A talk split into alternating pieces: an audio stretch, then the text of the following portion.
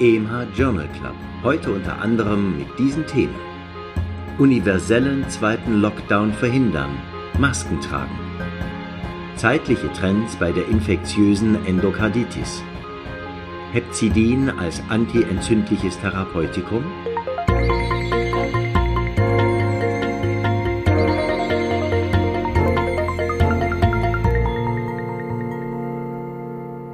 Liebe Hörerinnen, liebe Hörer, herzlich willkommen zu einer weiteren Folge des EMH Podcasts EMH Journal Club. Ich bin Nadja Petschinska, Redakteurin bei EMH, dem Schweizerischen Ärzteverlag. Mit dabei sind auch heute wieder der Sprecher Christian Heller und der Autor aller Texte dieses Podcasts, Professor Reto Krapf, der die Studien hier für Sie auch kommentiert. Nun wünsche ich Ihnen viel Spaß beim Zuhören.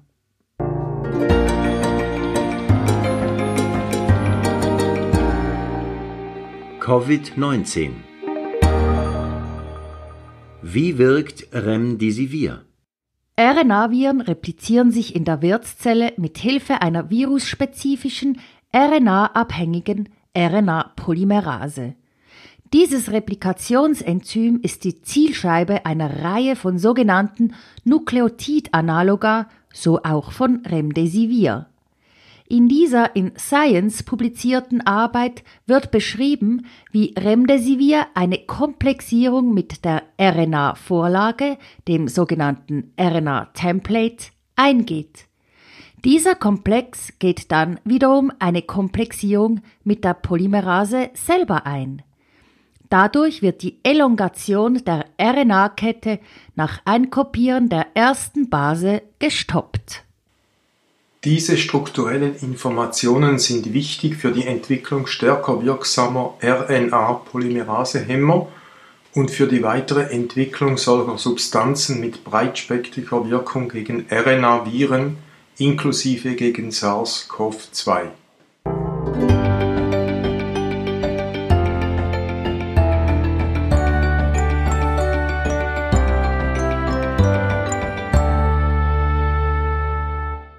Universellen zweiten Lockdown verhindern, Masken tragen. Viele Informationen über die Bedingungen einer SARS-CoV-2-Infektion sind noch schlecht begründet, zum Beispiel die notwendige minimale infektiöse Virusmenge oder die Aussage, dass zwei Meter Abstand protektiv seien. Taiwan mit einer Bevölkerung von 24 Millionen dem ersten Covid-19-Fall am 21. Januar 2020, bis Ende Mai nur 441 Fälle, davon sieben tödlich endend, konnte mit einer universellen Maskentragepflicht schon in der ersten Covid-19-Welle die Infektionskette wirksam unterbrechen und gleichzeitig einen Lockdown verhindern. Es kann keinen Zweifel an der generellen Wirksamkeit des Maskentragens mehr geben. Kurz und bündig liegt leider auf der Hand, dass die zögerlich eingeführte und nur partiell empfohlene oder angeordnete Maskenpflicht in der Schweiz enormen wirtschaftlichen und medizinischen Schaden angerichtet hat.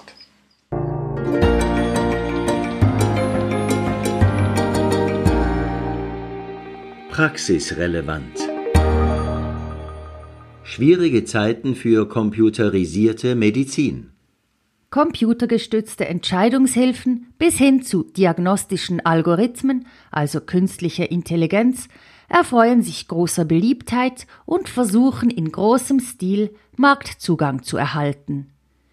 Dass der Computer nicht immer besser als der Hausarzt oder die Hausärztin ist, zeigt sich in einer großen, sogenannt Cluster Randomized multizentrischen kontrollierten Studie aus Österreich, Deutschland, Italien und Großbritannien.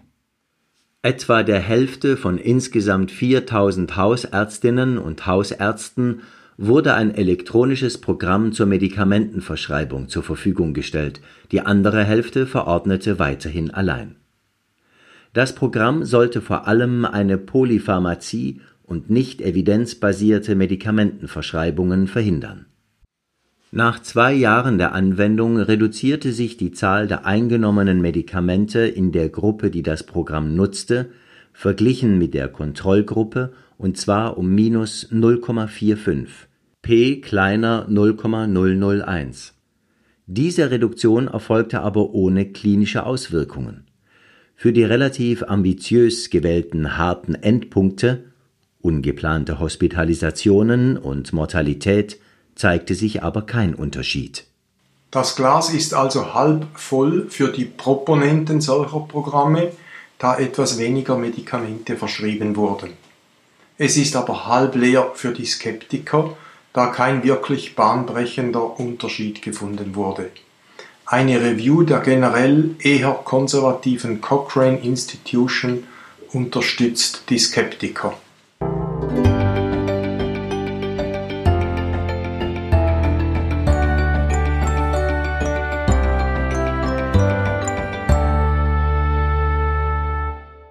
Zeitliche Trends bei der infektiösen Endokarditis. Endokarditiden werden trotz diagnostischer und therapeutischer Verbesserungen von einer hohen Mortalität und Morbidität begleitet. Gibt es trotzdem wichtige Veränderungen über die Zeit?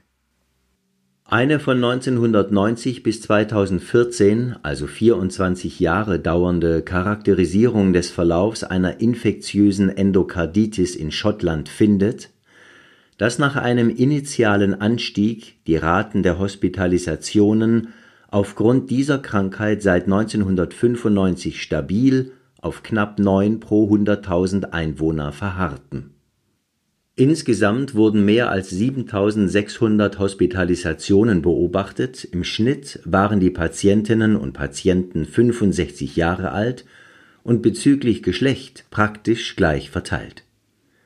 Bei über 80-Jährigen verdoppelte sich die Inzidenz während der Beobachtungszeit. Die Mortalität sank leicht, angegeben als Einjahresmortalität bei 65-Jährigen bei Frauen von 27,3 auf 23,7 Prozent, bei Männern von 30,7 auf 26,8 Prozent. Nur in der Hälfte der Fälle waren auch die Blutkulturen positiv, Staphylokokken in 42 Prozent und Streptokokken in gut 35 Prozent waren die häufigsten Erreger. Staphylokokken und Enterokokken erwiesen sich als die gefährlichsten Keime mit einer drei- bis vierfachen Risikoerhöhung für Mortalität. In fast allen westlichen Ländern empfehlen die um etwa 2015 neu formulierten Richtlinien zur Antibiotikaprophylaxe einen Verzicht auf oder eine Vereinfachung der Prophylaxe bei Patienten mit niedrigem oder mittlerem Risiko. Wie sich die Anwendung dieser Richtlinien auf die Häufigkeit und den Verlauf der Endokarditis auswirken wird, bleibt abzuwarten.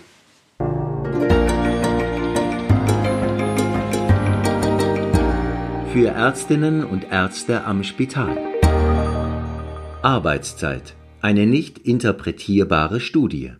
Generell wird angenommen, dass kürzere Arbeitszeiten der Stationsärztinnen und Ärzten zu weniger ärztlichen Fehlern führen.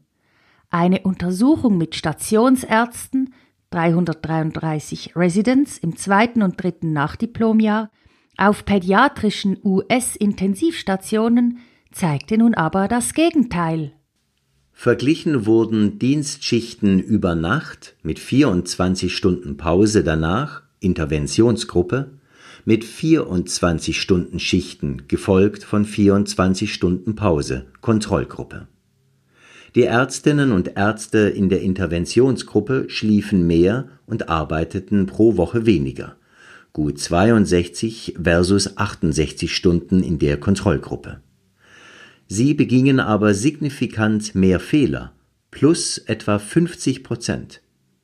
Aus nicht direkt nachvollziehbaren Gründen betreuten sie aber auch mehr Patientinnen und Patienten (8,8 plus minus 2,8 gegenüber 6,7 plus minus 2,2 in der Kontrollgruppe, wahrscheinlich zwar nicht signifikant, aber es sind keine Angaben dazu in der Arbeit zu finden.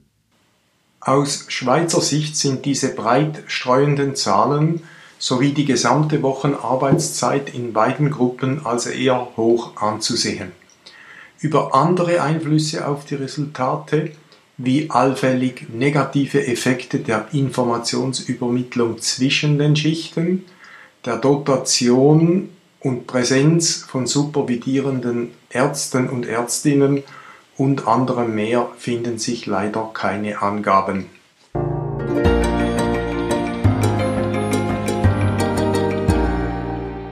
Fokus auf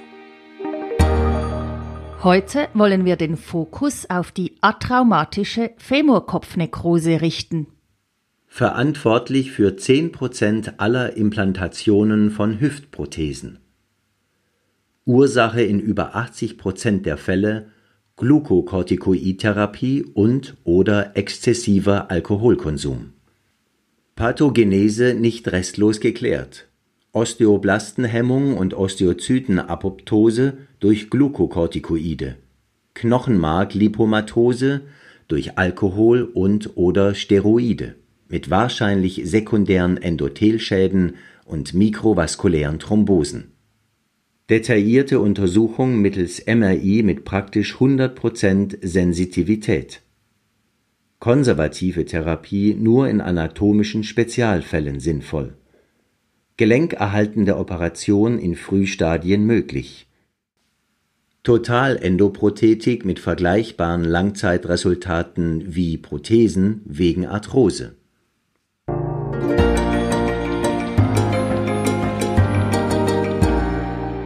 Neues aus der Biologie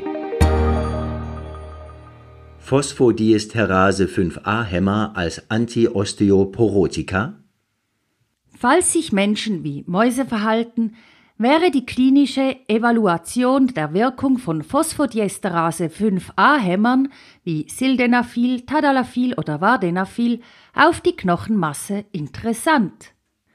Bei Mäusen haben diese Substanzen einen stimulierenden Effekt auf die Osteoblasten und sie hemmen die Osteoklasten. Damit entkoppeln sie die normalerweise koordinierten Knochenaufbau- und Knochenresorptionsraten und erhöhen die Knochenmasse. Wie lange diese Entkoppelung von Knochenaufbau und Knochenabbau andauert, ist eine wichtige, naturgemäß aber noch offene Frage.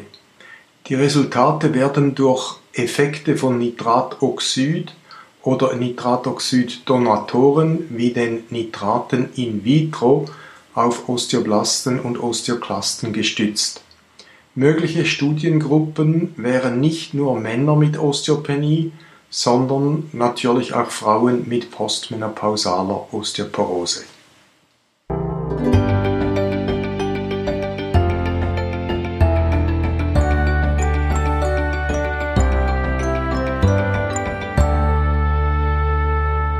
Hepzidin als antientzündliches Therapeutikum? Freies Eisen kann via freie Radikalbildung oder Lipidperoxidation zum Zelluntergang führen, was den Verlauf von Infekten, Entzündungsprozessen und Durchblutungsstörungen verschlechtert. Deshalb hat der Körper ein Interesse daran, die Konzentration an freiem, also ungebundenem Eisen mit eisenbindenden Molekülen, wie zum Beispiel Ferritin, tief zu halten. Ein anderer bekannter Schutzmechanismus ist das Hepzidin. Dieses in der Leber produzierte Eiweiß verhindert, dass der wichtigste eisentransportierende Kanal, das Ferroportin, an die Zelloberfläche kommen kann. Unter dem bei Entzündungen und Infekten vermehrt freigesetzten Hepzidin wird daher weniger Eisen aus dem Duodenum aufgenommen und es kann aus den eisenspeichernden Zellen schlechter freigesetzt werden. Ist diese Hyperhepzidinämie aber auch protektiv? Die Zufuhr von Hepzidin in einem Mausmodell mit einer spontan auftretenden Lupusnephritis führte in der Tat zu einer signifikanten Hemmung des Ausmaßes und der Progression der Lupus nephritis. Ein interessanter Ansatz angesichts der doch häufig belastenden und nebenwirkungsreichen Therapieoptionen beim Lupus erythematodes im Speziellen und anderen autoentzündlichen Erkrankungen im Allgemeinen.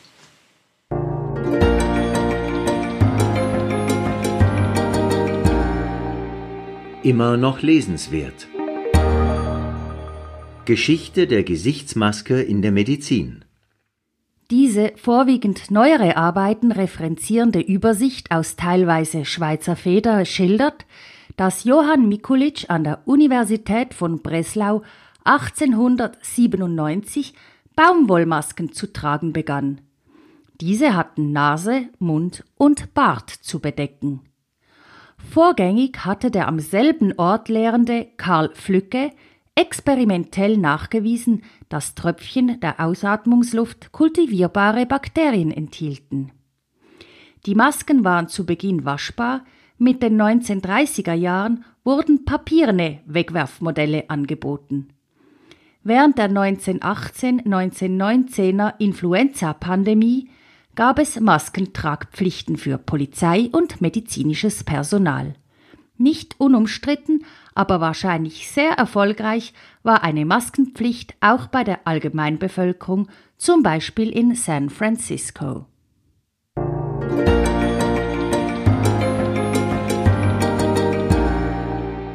Das hat uns nicht gefreut. Vermehrtes Auftreten einer Tracheobronchomalazie. Klinisch handelt es sich bei einer Tracheobronchomalazie um einen Kollaps, vorwiegend expiratorisch, der Trachea und Bronchien als Folge einer Knorpelgewebeatrophie oder gar Nekrose.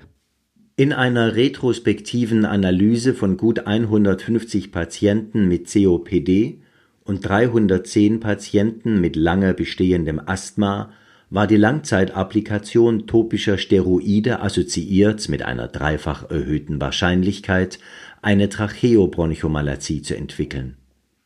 Dieser Effekt war nach Korrektur für verschiedene Variablen spezifisch für Glukokortikoide und hing von der Dauer der Therapie in Monaten ab.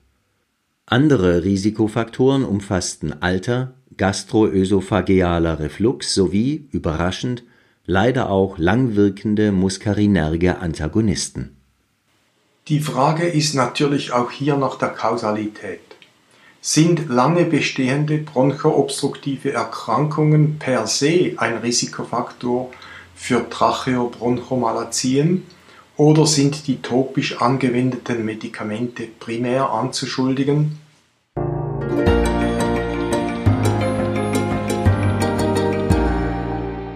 Auch noch aufgefallen? Schwierige Zeiten für computerisierte Medizin, künstliche Intelligenz. Viele Studien zur Anwendung künstlicher Intelligenz in der Medizin sind mindestens in Bezug auf Angaben zur Methode, Retrospektivität versus Prospektivität sowie der Analyse und Art der verwendeten Daten nicht sehr transparent, zumindest für den Leser nicht einfach nachvollziehbar. Die Richtlinien, was spezifisch in solche Publikationen gehört, sollen nun im Verlaufe von 2020 mit einem neuen Konsensus verbindlich gemacht werden. Eine sehr willkommene Initiative.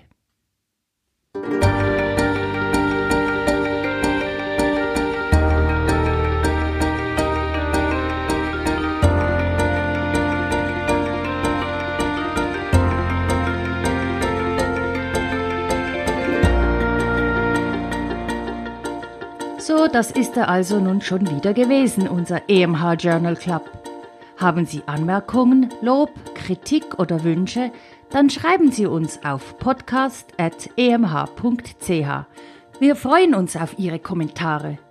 Die Angaben zu den Literaturquellen finden Sie wie immer in den Show Notes zu diesem Podcast oder unter emh.ch-podcast. Der nächste Podcast erscheint am 29. Juli.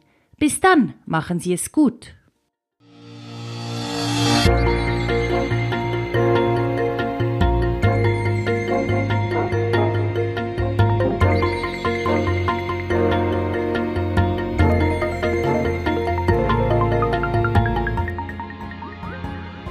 Sie hörten EMH Podcast, EMH Journal Club. Konzept, Textbearbeitung und Moderation Dr. Nadja Pitschinska.